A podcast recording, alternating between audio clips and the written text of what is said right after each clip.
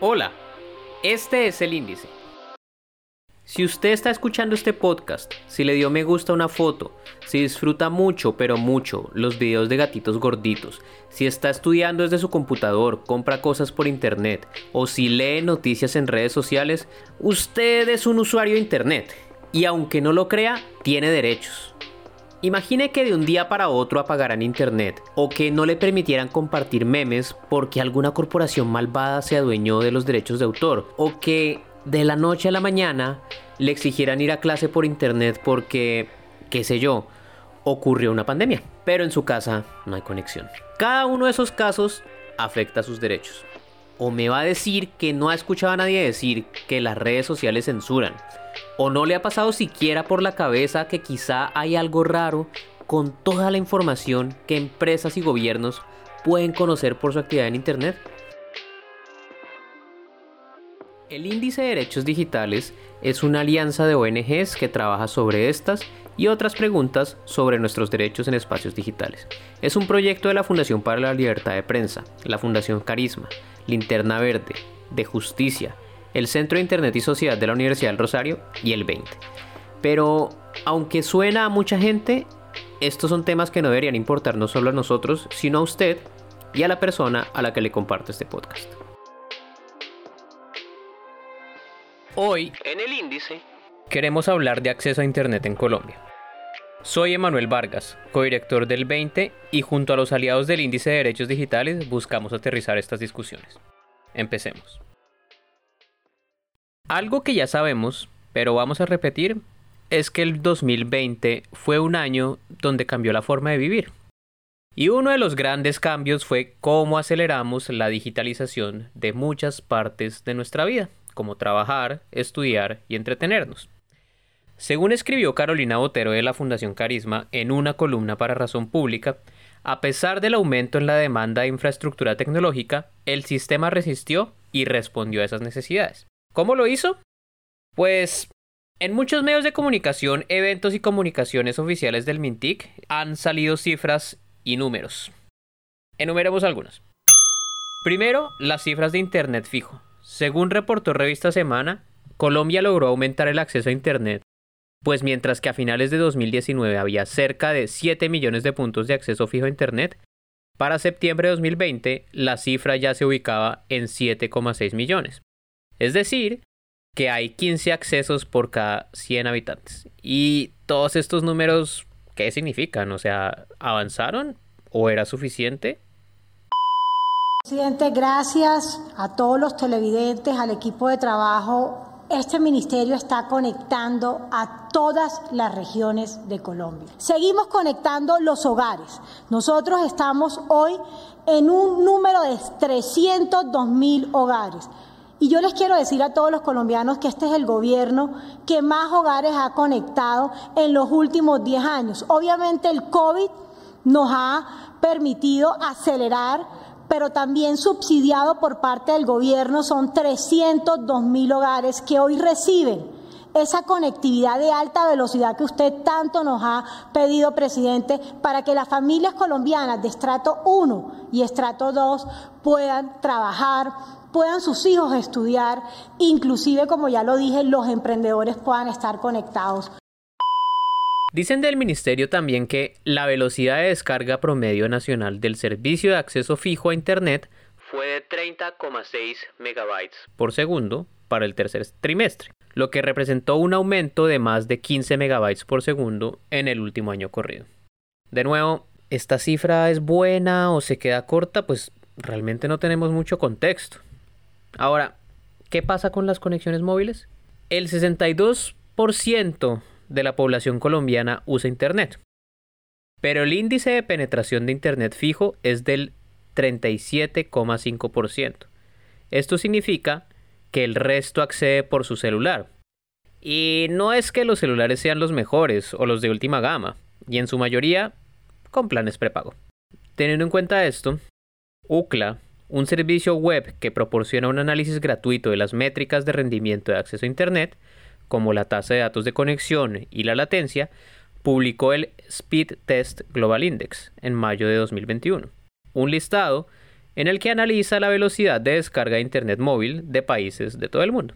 Dentro de Latinoamérica, el país que obtuvo la mejor velocidad fue Trinidad y Tobago, que llegó a una velocidad promedio de 43,72 megas por segundo.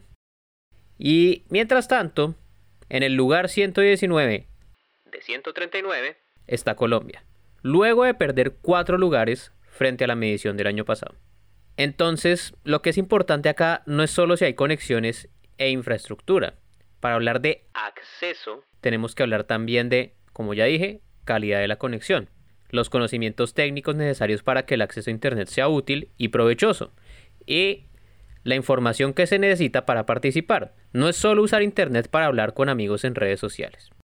Y bueno, en la zona rural la brecha es mayor.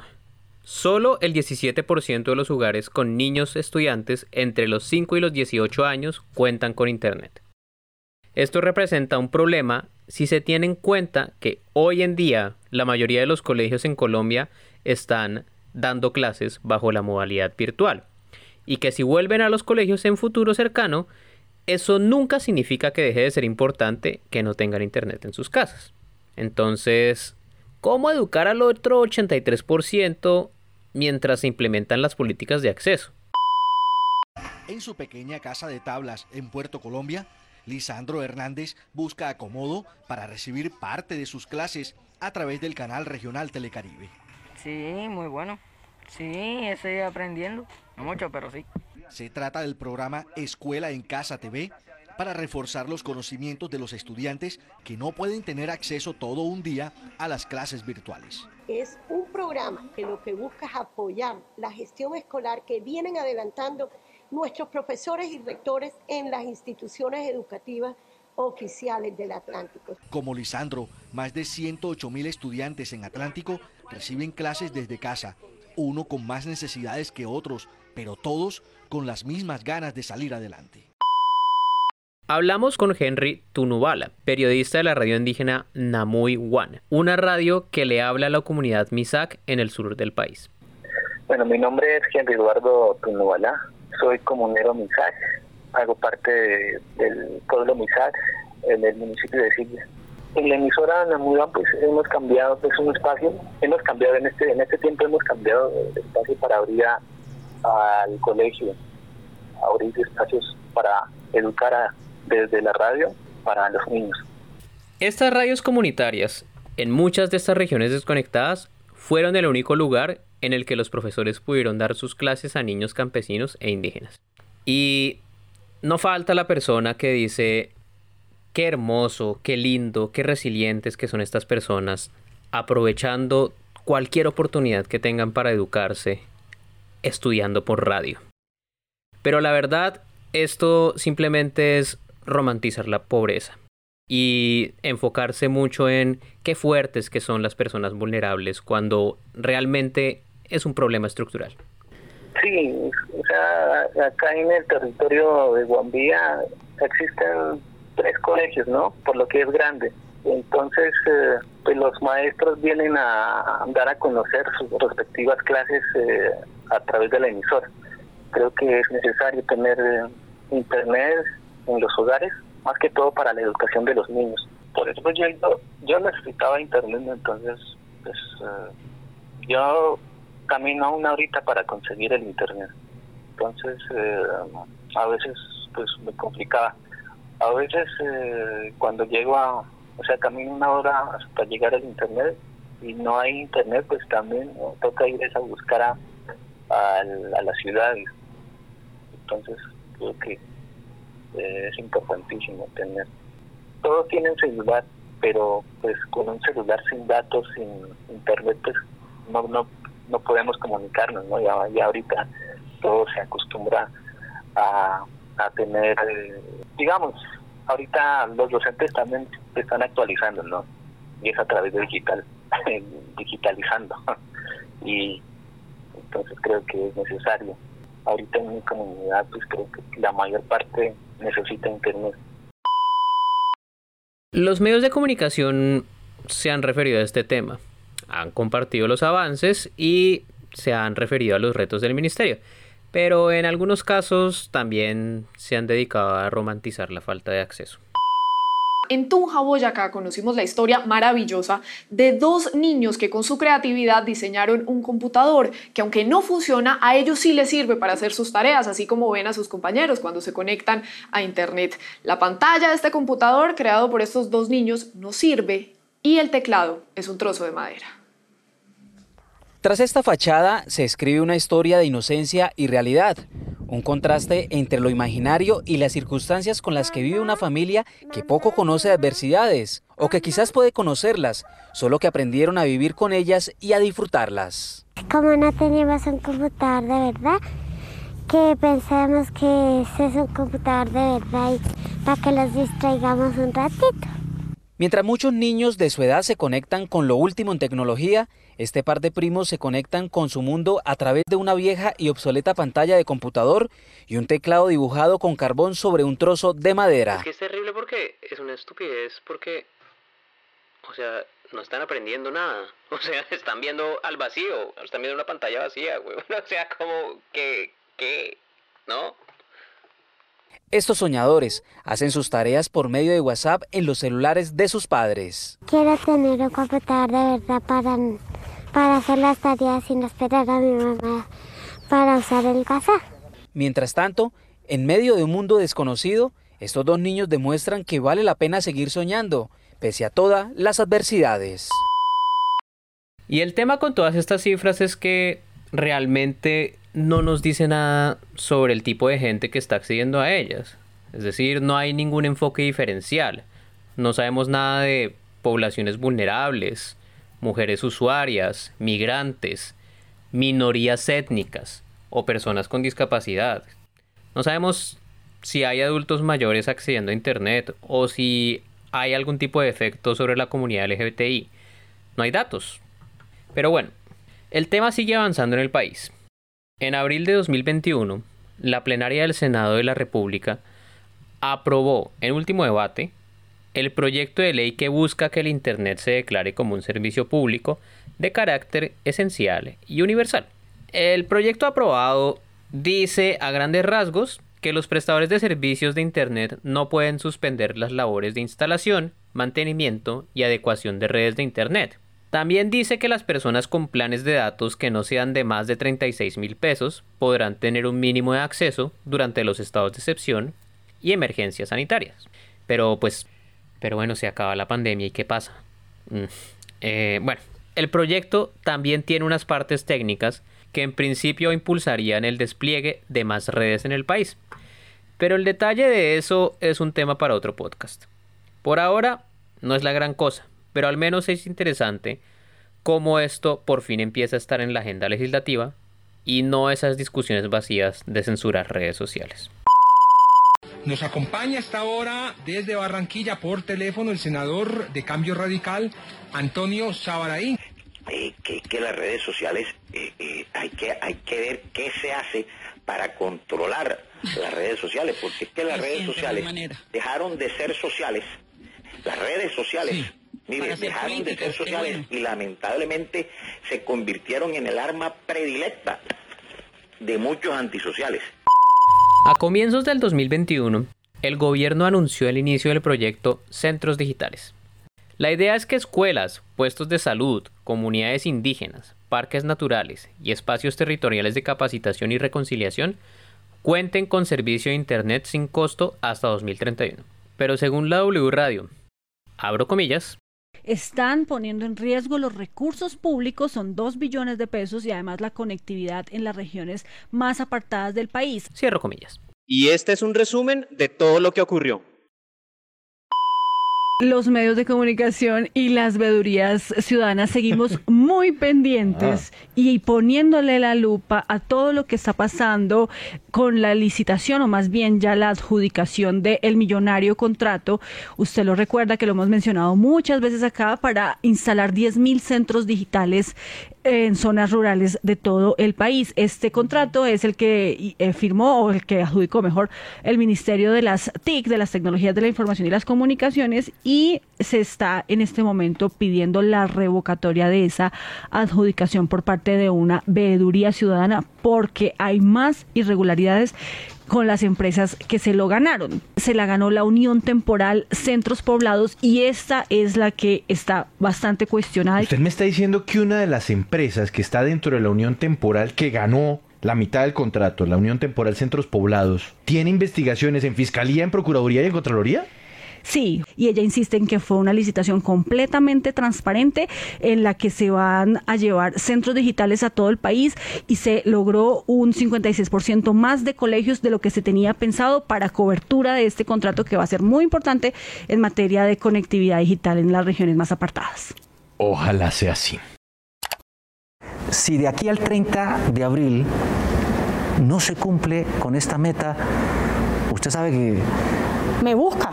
Y aquí vengo y pongo la cara, pero le voy a decir algo, estamos detrás de los operadores, detrás de los contratistas, porque aquí hoy nuestros niños, nuestros jóvenes, nuestras familias colombianas son lo más importante y recuerden que conectividad es equidad. Si hoy no estamos conectados, no vamos a poder generar oportunidades y por eso este gobierno, el gobierno del presidente Duque, está conectando a las familias colombianas. ¿Me promete que no se le cae la señal del teléfono cuando la llame a decirle? No se me cae la señal del teléfono, le prometo al 100%. La ministra lo acaba de decir aquí en Noticias Caracol, ¿no?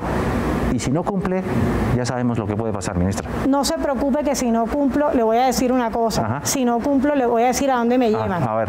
Se lo digo aquí sin ningún problema porque esto hay que cumplirlo, al cementerio. Así se lo pongo, Juan Diego, porque aquí tenemos que cumplir los sueños a nuestros niños y nuestros jóvenes de este país.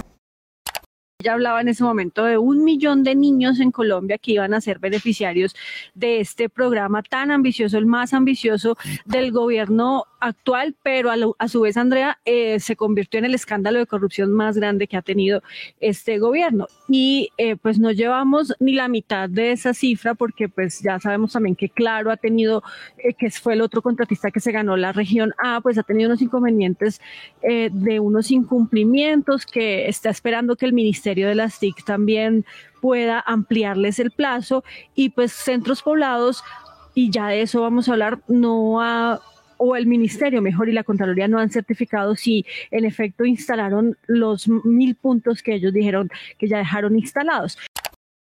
Un contrato de 1.1 billón de pesos que tiene que ver con la conexión del país que ha sido su bandera, con una empresa que se atrevió a entregar un documento falso. Pero Juan Pablo, la semana pasada usted dijo que no era solo uno, ¿no? Es correcto, sino tres.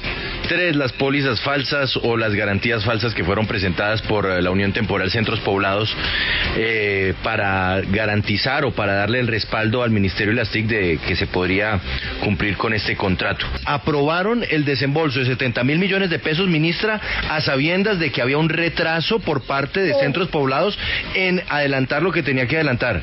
Y eso nosotros lo mostramos aquí en esta emisora.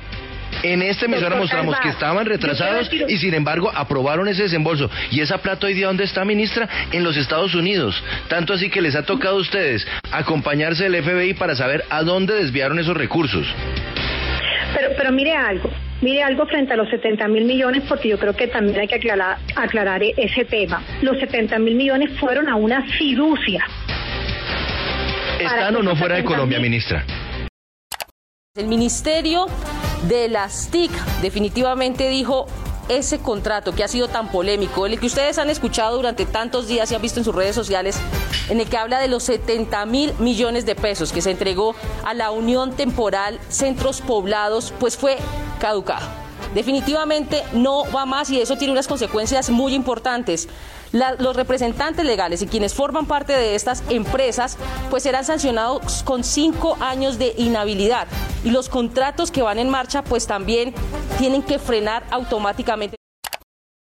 Estamos en directo, transmite Noticias Caracol, transmite Blue Radio, es la ministra de Comunicaciones. Allá ve a su amigo. Lo veo perfectamente. Juan Diego Alvira, ministra, que estaba buscándola hace rato. Juan Diego, adelante, lo, lo escucha la ministra Karen Audinen. Pues eh, ministra, gusto saludarla después de tanto tiempo y de tantas promesas. Qué, qué bueno que esté hasta ahora de la mañana aquí con nosotros. Juan Diego, eh, muchas gracias también por estar aquí y sé que este tema ha sido de gran interés para Noticias Caracol y qué bueno, Néstor, que hoy estemos hablando no solo en Blue Radio, sino en Noticias Caracol para poderle contar a los colombianos cuál es la realidad de este entramado, de esta trampa delictiva que le hicieron a los colombianos ya se confirma que fue el presidente de la República quien el día anterior, ayer, ayer miércoles, le pidió la renuncia a su ministra de las TIC, a Karen Abudinen. La ministra de las TIC, Karen Audinen, renunció este jueves 9 de septiembre después de que se conociera que el presidente Iván Duque le pidiera retirarse del cargo.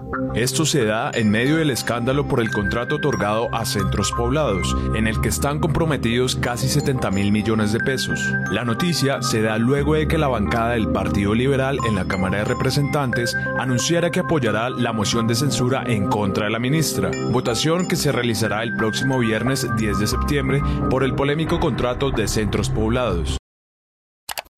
Bueno, Paola, ¿qué encontró sobre el posible, la posible firma que recibiría la sesión del contrato de centros poblados? Juan Pablo, seguimos con este tema que se ha convertido en toda una novela. Esto no tiene, no, no parece acabar, Juan Pablo, y parece además que vamos a hacer, vamos a hacer un círculo, vamos a volver al punto inicial de donde empezó todo esto, y ya le voy a explicar por qué pues los mismos, Juan Pablo, que se presentaron inicialmente en la licitación como CES INRED y en donde estaba el polémico asesor o ex asesor, mejor ya, de la ministra Karen Audinen. No puede ser. O sea, un segundo. Este Camilo Valencia fue Paola quien en un principio protagonizó, bueno, es que claro, aquí arrancó todo protagonizó un escándalo incluso en la misma sesión en donde se estaban leyendo observaciones y donde se estaba hablando por parte de los distintos proponentes sobre dudas e inquietudes que existían en el proceso, porque él aparecía como asesor de la firma CES, CES eh, ¿cómo se llama? CES InRed, espere, lo anoto aquí, CES InRed,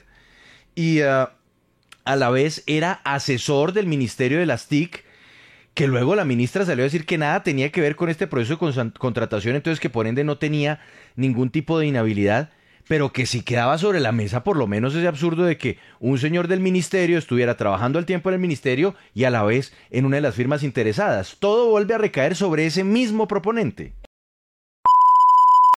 Mantener los indicadores en materia de transformación digital y de gobierno digital es muy relevante pero esto no puede hacerse sin evaluar estrategias para las personas que tienen mala calidad de conexión o no la tienen. Y además, tienen que tener en cuenta las particularidades de todas las poblaciones. Hablamos con María Paula Martínez de esto. Ella es asesora de dirección de la Fundación para la Libertad de Prensa y tiene una amplia trayectoria en acceso a Internet. Te vamos a hablar de alfabetización digital qué importancia tienen en, la, en el contexto de la pandemia y en Colombia. Yo personalmente odio la palabra alfabetizar, me parece que es horrible. Además, es anacrónica para Internet. Alfabetizar es, es, del alfabeto, habla de o una persona analfabeta, ¿no? Habla de un proceso que no creo que sea el de Internet, eh, porque no estamos aprendiendo un lenguaje necesariamente. Y creo que educar también está eh, ya entrando demasiado a un terreno, no sé si viejo, pero sí cansado. Nadie quiere que lo eduque. O sea, cuando uno hace una campaña de comunicación y se te va a decir, te va a educar en política, un minuto la persona dura y se va, un segundo, chao. No, Entonces, por eso creo que cuando uno habla de alfabetización digital, a lo mejor pierde audiencia y se están yendo en este instante del episodio porque puede parecer algo acartonado. Sí. Apropiación, usos, incluso la palabra navegación me parece que funciona mejor. Pero en principio diría que la alfabetización digital tiene que ver en saber usar Internet, es decir, entender este lugar que es al tiempo un medio, un repositorio, un lugar, un servicio, ¿no? Y entender esas dinámicas que sí son particulares que no tienen que ver con aprender solo unas claves como un alfabeto, ¿no? No es solamente aprenderse el alfabeto y la gramática y la sintaxis, fue alfabetizar en el siglo XX, sino que es un proceso más complejo. Porque si bien Internet tiene su lenguaje o sus lenguajes, pues hay asuntos de regulación, hay asuntos de derechos de autor, hay asuntos de pago por servicios, velocidades, descargas, bits, ¿no? Es un, es un universo entero. Es que me parece muy, muy extraño como la frase saber usar Internet, ¿no? Porque pues uno piensa como cuál es el, estándar de medir que una persona sabe usar Internet, ¿no? O sea, mi papá hasta cierto punto no podría decir que sabe usar Internet, pero pues solo es una persona que utiliza Instagram y Facebook, ¿sí? Y pues mensajes en WhatsApp. Y mi mamá hasta cierto punto lo sabe utilizar, pero pues es algo muy parecido, como mensajes muy limitados en WhatsApp, digamos, mandar emojis, pero no, no necesariamente sabe buscar cosas en Wikipedia o sabe utilizar el, el buscador. Entonces, ¿cuál es como el estándar para decir que alguien está alfabetizado o no. Hmm, yo creo que tiene que ver con los usos que la persona le da a ese medio. ¿No? Que creo que para los medios clásicos de comunicación también funciona, ¿no? Como una persona que, que, hace con la televisión y, y cómo la, la, ve todo el día o no, la radio o la cámara de fotos, pues yo lo puedo usar en muchos niveles, ¿no? Registrar mi vida entera o hacerlo de manera profesional. Creo que Internet es igual, pero tiene que ver también con algo muy individual y es, pues, qué tan alfabeto o analfabeto es un niño en lo digital. Puede variar. Yo puedo decir que un niño privilegiado de ciudad que no está tan alfabetizado digitalmente puede ser una decisión de sus papás. No, es que yo quiero que se mantenga en el mundo análogo y use punzón y plastilina y lo quiero lejos de las pantallas y quiero que tenga un uso mínimo de tableta. Para otro niño de su misma edad, en este contexto pandémico, en un corregimiento alejado puede significar su único acceso a la educación. Entonces, que ese niño no sepa lo básico que puede ser prender a apagar el micrófono, entrar a una aplicación de charla virtual que esté usando su colegio y contestar un chat a su profesora, pues simplemente le rompe un esquema que es muy grave. Sí, y, digamos eso que tiene que ver, por ejemplo, con la desinformación, porque yo entiendo como que quizá a veces la falta de capacidad en, en buscar o investigar o en identificar que una fuente es falsa, por ejemplo, o tiene información engañosa, puede estar relacionado con eso, pues como decir que la gente que cree en las teorías de la conspiración sobre la vacuna hasta cierto punto es gente que no sabe utilizar internet, que no está alfabetizada digitalmente. ¿qué relación tiene? Yo creo que tiene una estrecha, pero no es la única, porque, por ejemplo, si pensamos en chequear fotos, claro, hay el chequeo inverso de Google que yo puedo arrastrar la foto, ponerla en el buscador y Google me muestra fácilmente en dónde ha estado. Y eso puede ser la forma de verificar que algo es falso muy fácil, ¿no? Como, ah, esa foto ya salió en otro lado, ya la denunciaron o no corresponde al lugar, pero cultivar eso en todas las audiencias y esperar que tu mamá, la mía, y todas las personas hagan ese ejercicio cotidiano, es difícil. Y pues estoy poniendo uno muy sencillo. ¿Qué tal si nos vamos a verificaciones más complicadas en bases de datos? No, pues chao. Eso es una tarea que tienen que hacer, yo creo, los periodistas y entregar esa información a la audiencia. Entonces creo que la alfabetización también pues pasa por, por diferentes niveles y a quienes les está, les está el mismo como universo pidiendo que conozcan mejor las reglas comunitarias de las redes sociales. Sí, todos deberíamos conocerlas un poco más, pero para figuras públicas, para políticos, para medios, pues es clave que se enteren cuando Facebook las cambie. ¿Mm? Porque si no están entrando un poco en una mala práctica de su oficio, porque su oficio es circular información veraz y tal. Que haya una cuenta de alguien deliberada en defender el terraplanismo pues ese es su asunto, ¿sí? Y ahí está dándole con su cuento y puede estar muy alfabetizado y, conoce muy bien Internet y ahí está insertando sus videos diciendo que en verdad la vacuna nos está insertando un chip del jinete del apocalipsis. ¿Cómo estamos en ese, en ese tema en Colombia? Porque yo siento que las políticas públicas en Colombia pues se han centrado en llegar a todo lado, ¿cierto? O en entregar tabletas, ¿sí? Digamos, está el caso famoso de las tabletas de Diego Molano, no el, ministro, el ministro de Defensa, sino el otro Diego Molano. ¿Hay algo que se esté haciendo en este momento sobre alfabetización digital en el país por parte del gobierno o por parte de, del sector privado como que tenga algún tipo de impacto? Pues yo creo que estamos engañados hace mucho tiempo con esa campaña que además fue muy efectiva en el Vive Digital. ¿no? Le han reclamado a todos los países que avancen en la brecha digital y pues esto sucede a mal, regular o buen nivel en todo. Es decir, no hay ningún país que vaya para atrás en conexión, que cada día desconecte personas. Sí. Lo que ha pasado desde que se masificó Internet es que más personas estamos conectadas. Yo alguna vez leí una cifra en un informe que hace no mucho, es decir, como en el 2017-2018, la mitad de la población se reconoce usuaria cotidiana de Internet, es decir, como 3.5 billones de personas. Y eso en cada país pues varía, porque pues hay países con conexión muy alta y otros con rezagos muy, muy graves. Nosotros estamos en uno de los países rezagados porque las políticas del Ministerio TIC en los últimos por lo menos dos periodos o tres no han podido cumplir con la meta, con la meta propuesta. Han sido buenos en sus campañas de comunicación, pero al final en sus informes, si uno se va al detalle, los informes del, de Molano y los que han venido después, pues dan las estadísticas de departamentos que tienen menos del 2% de conexión, 5%, ¿no? Es decir, ahí está la, la realidad.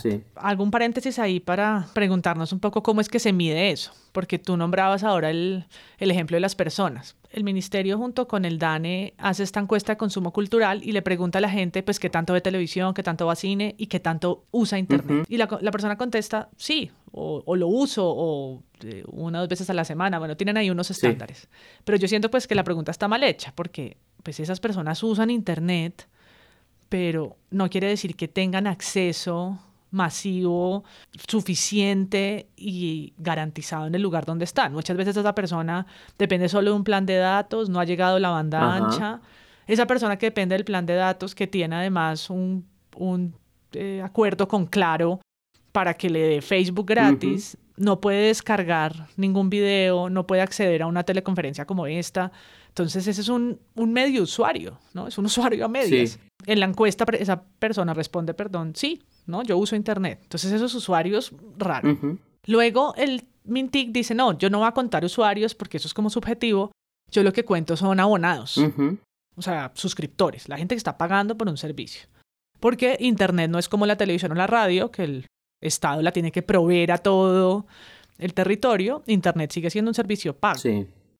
Entonces, yo le voy a preguntar a los señores de Claro, de UNE, de todas las empresas, que semestralmente me digan cuántos usuarios tienen, cuántas personas, cuentas tienen suscritas. Listo. Y entonces uno diría, esa es una cifra pues más creíble. Pero al final, no tanto porque ellos cuentan las personas suscritas a móvil y las personas suscritas a banda ancha hogar y las suman. Entonces dicen como, entonces hay 30 o 20 millones o 18 millones, pero en verdad no hay 18 millones de personas. No, no, no porque pues yo misma ahí soy dos, o, tres si cuento un celular que tengo un familiar. No, puede ser cinco personas, pues, fácilmente. Cinco, y el señor que vende minutos, pues, eh, y tiene banda ancha y un café internet, pues, como así.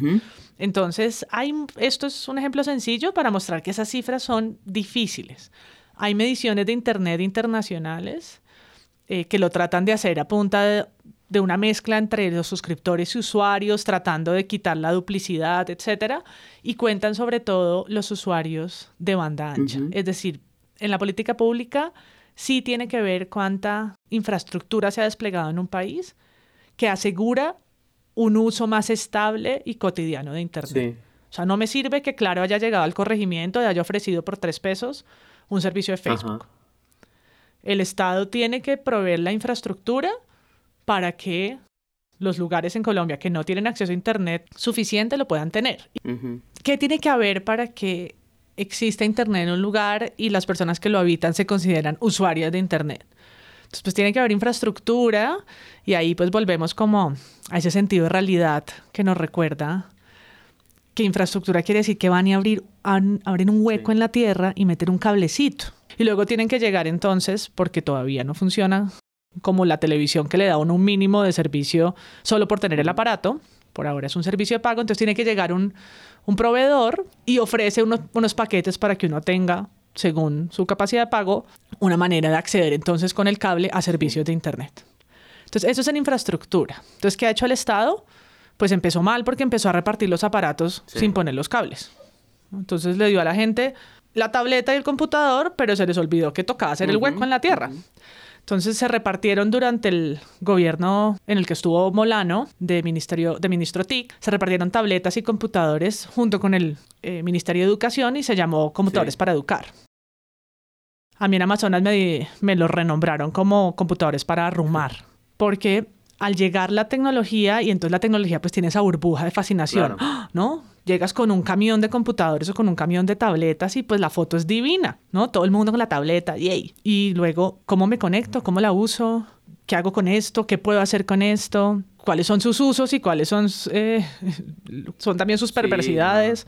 ¿no? Si, si yo como Ministerio de Educación le doy a un joven o a un niño una tableta, para que pueda entrar a los contenidos maravillosos que tienen de Con y Coneja, que existe, que es un programa de bilingüismo del Ministerio de Educación que está en digital. Entonces, pero pues también estoy entregando una tableta donde, donde esta persona puede entrar a YouPorn y ver porno. Entonces me lo tengo que preguntar también, ¿no? ¿Cómo voy a alfabetizar? Porque también estoy entregando ese acceso. No, no lo puedo restringir.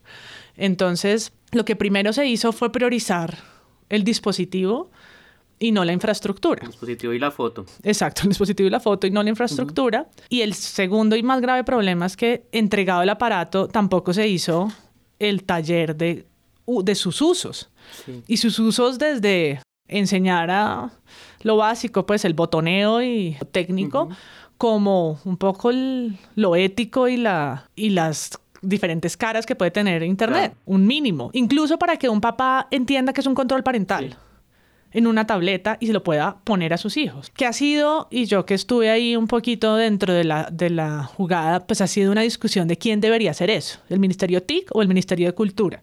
Y si deberían estar conversándoselo juntos, y el Ministerio de Educación, ¿no? Los tres, preguntándose cómo llegar a poblaciones y también dar la oportunidad que esos usos se den en sentido local. No va a llegar uno a decirles como, como un discurso Microsoft, ¿no? Como Internet es. Sí sino bueno, en qué lugar estamos, qué pueden hacer con, ese, con, el, con esas tabletas acá, qué oportunidades de pedagogía hay, pero también por cómo sirven para tejido social, cómo pueden registrar reuniones colectivas, cómo pueden hacer cosas para mostrar la cultura del, de ese corregimiento, municipio a partir de grabar de manera más fácil, no sé, algunas expresiones, ¿no? ¿Cómo no están conversándose los tres para hacer eso?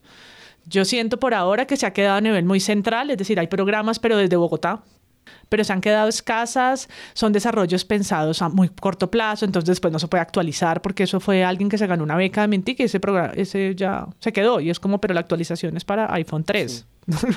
¿Van a hacer algo al respecto? O sea, no hay una política de base, nacen y mueren con proyectos muy cortos y en muchos lugares que estuvo pegada esa política, los kioscos Vive Digital fracasó rotundamente.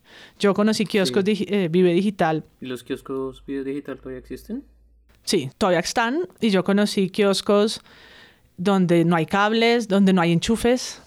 Eh, enchufes. Uno, por ejemplo, que, no sé, creo que el ejemplo funciona. Eh, estaba en Chocó y los enchufes los pusieron a ras de piso, como están en mi casa.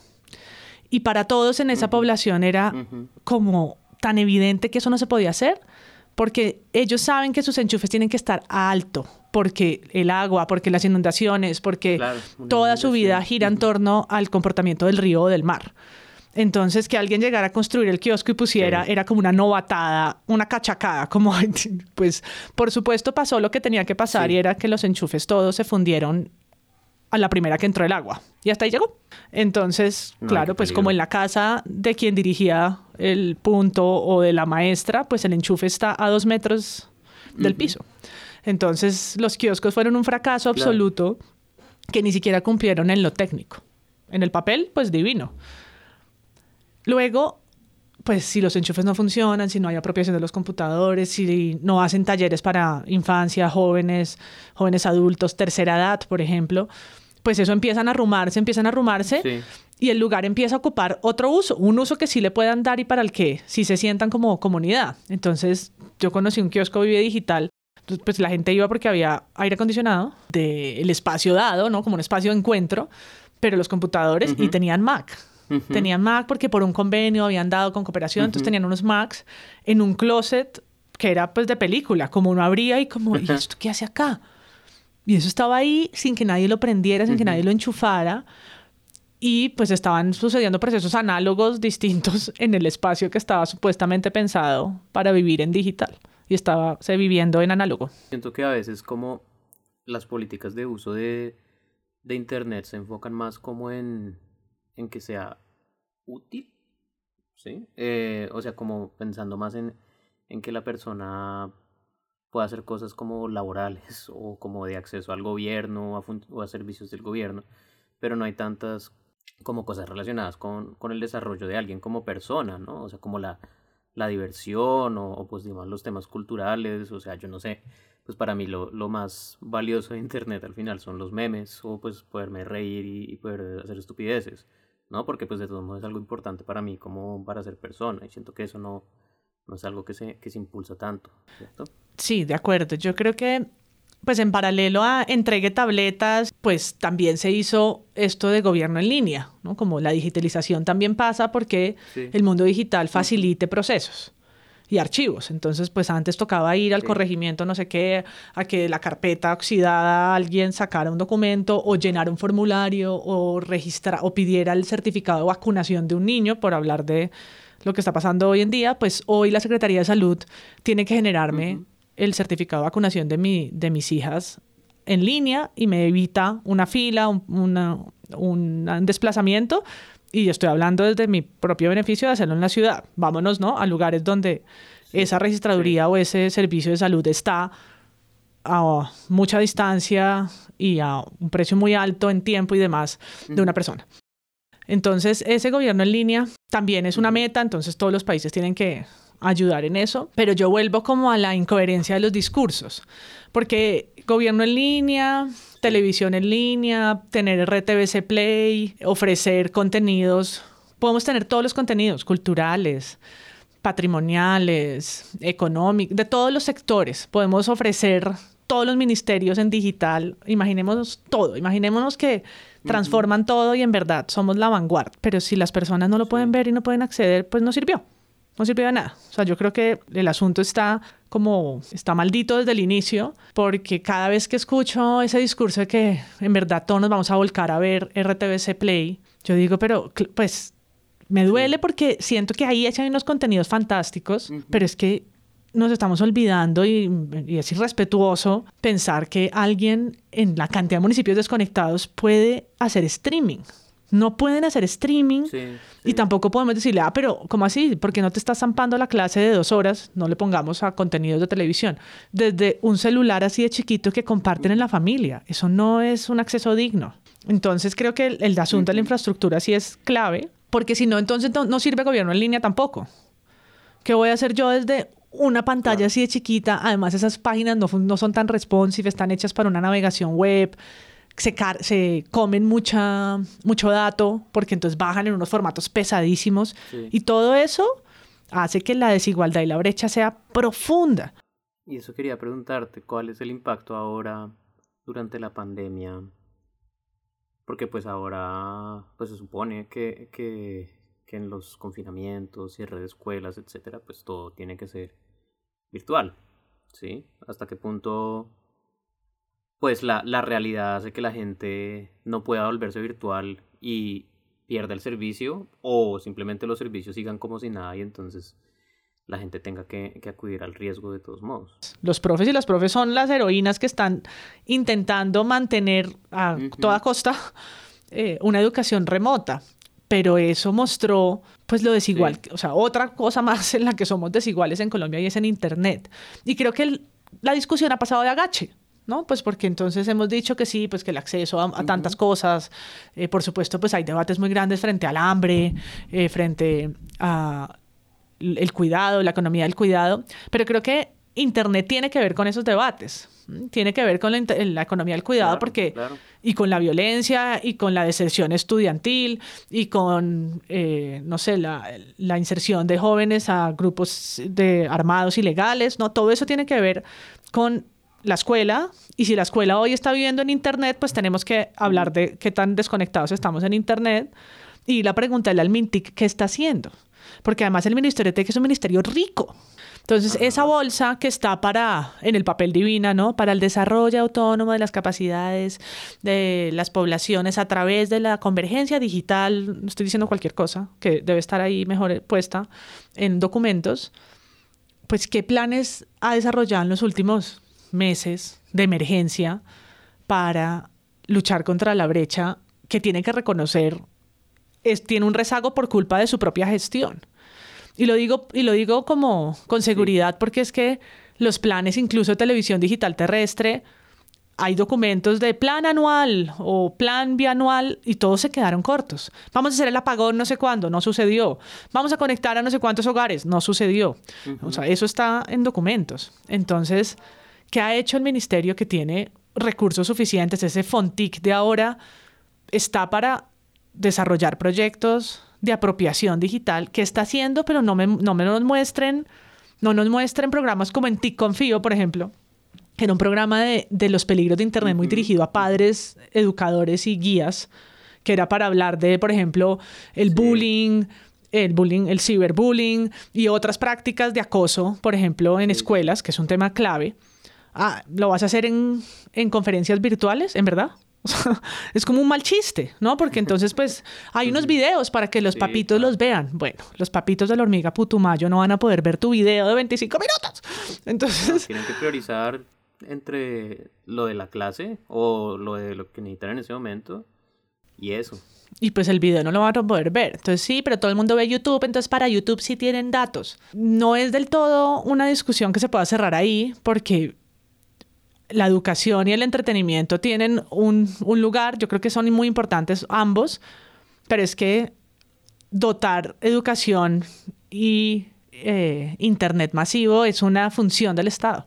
Y si hay a quien reclamarle no tener acceso a ese servicio. Bueno, María Paula, pues yo la verdad también soy un poco pesimista, pero mm, me alegra mucho que podamos tener la posibilidad de hablar de estos temas entre nosotros y que ojalá la gente que escuche el índice eh, de alguna forma, pues no sé, pueda seguir reflexionando sobre esto para ver si, si algún día hay algún tipo de cambio. Sí, yo creo que hay una incidencia que hacer social, ¿no? Así como, no sé, hablamos de la renta básica, como que se eleven las voces de decir, hey, sin Internet básico para todos, la desigualdad crece y esto es un tema que, que que pararle bolas y hay que aprovechar, no sé, las, las figuras políticas que tienen sensibilidad a estos temas, o sea, dos gatos, ¿no? No entienden Internet, pero pues no lo entienden aquí y no lo entienden en el Congreso de Estados Unidos, ¿no? Zuckerberg pasó como seis horas ahí diciéndole a la, al Parque Jurásico cómo funcionaba lo más básico de, de Internet.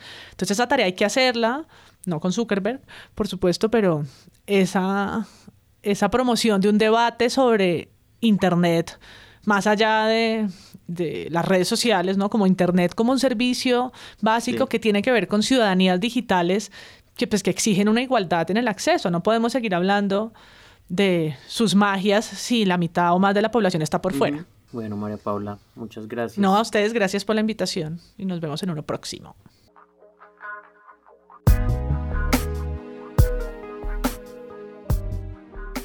Acaban de escuchar el índice, un podcast en el que nos preguntamos por nuestros derechos humanos en el mundo digital. En la conducción de este episodio estoy yo, Emanuel Vargas, codirector del 20. La investigación es de María Camila Gudelo. La producción y postproducción es de Sara Trejos de Sillón Estudios. El diseño es de Daniel Lara y de Diego López. El índice es una iniciativa del Índice de Derechos Digitales, una alianza de la que forman parte el 20, la Fundación para la Libertad de Prensa, Fundación Carisma, de Justicia, Linterna Verde y el Centro de Internet y Sociedad de la Universidad del Rosario. Los contenidos y opiniones expresadas son responsabilidad del 20 y no necesariamente reflejan los puntos de vista de las otras organizaciones integrantes del índice. Pueden consultar todos los artículos en el link que dejamos en las notas del episodio. Gracias por escuchar.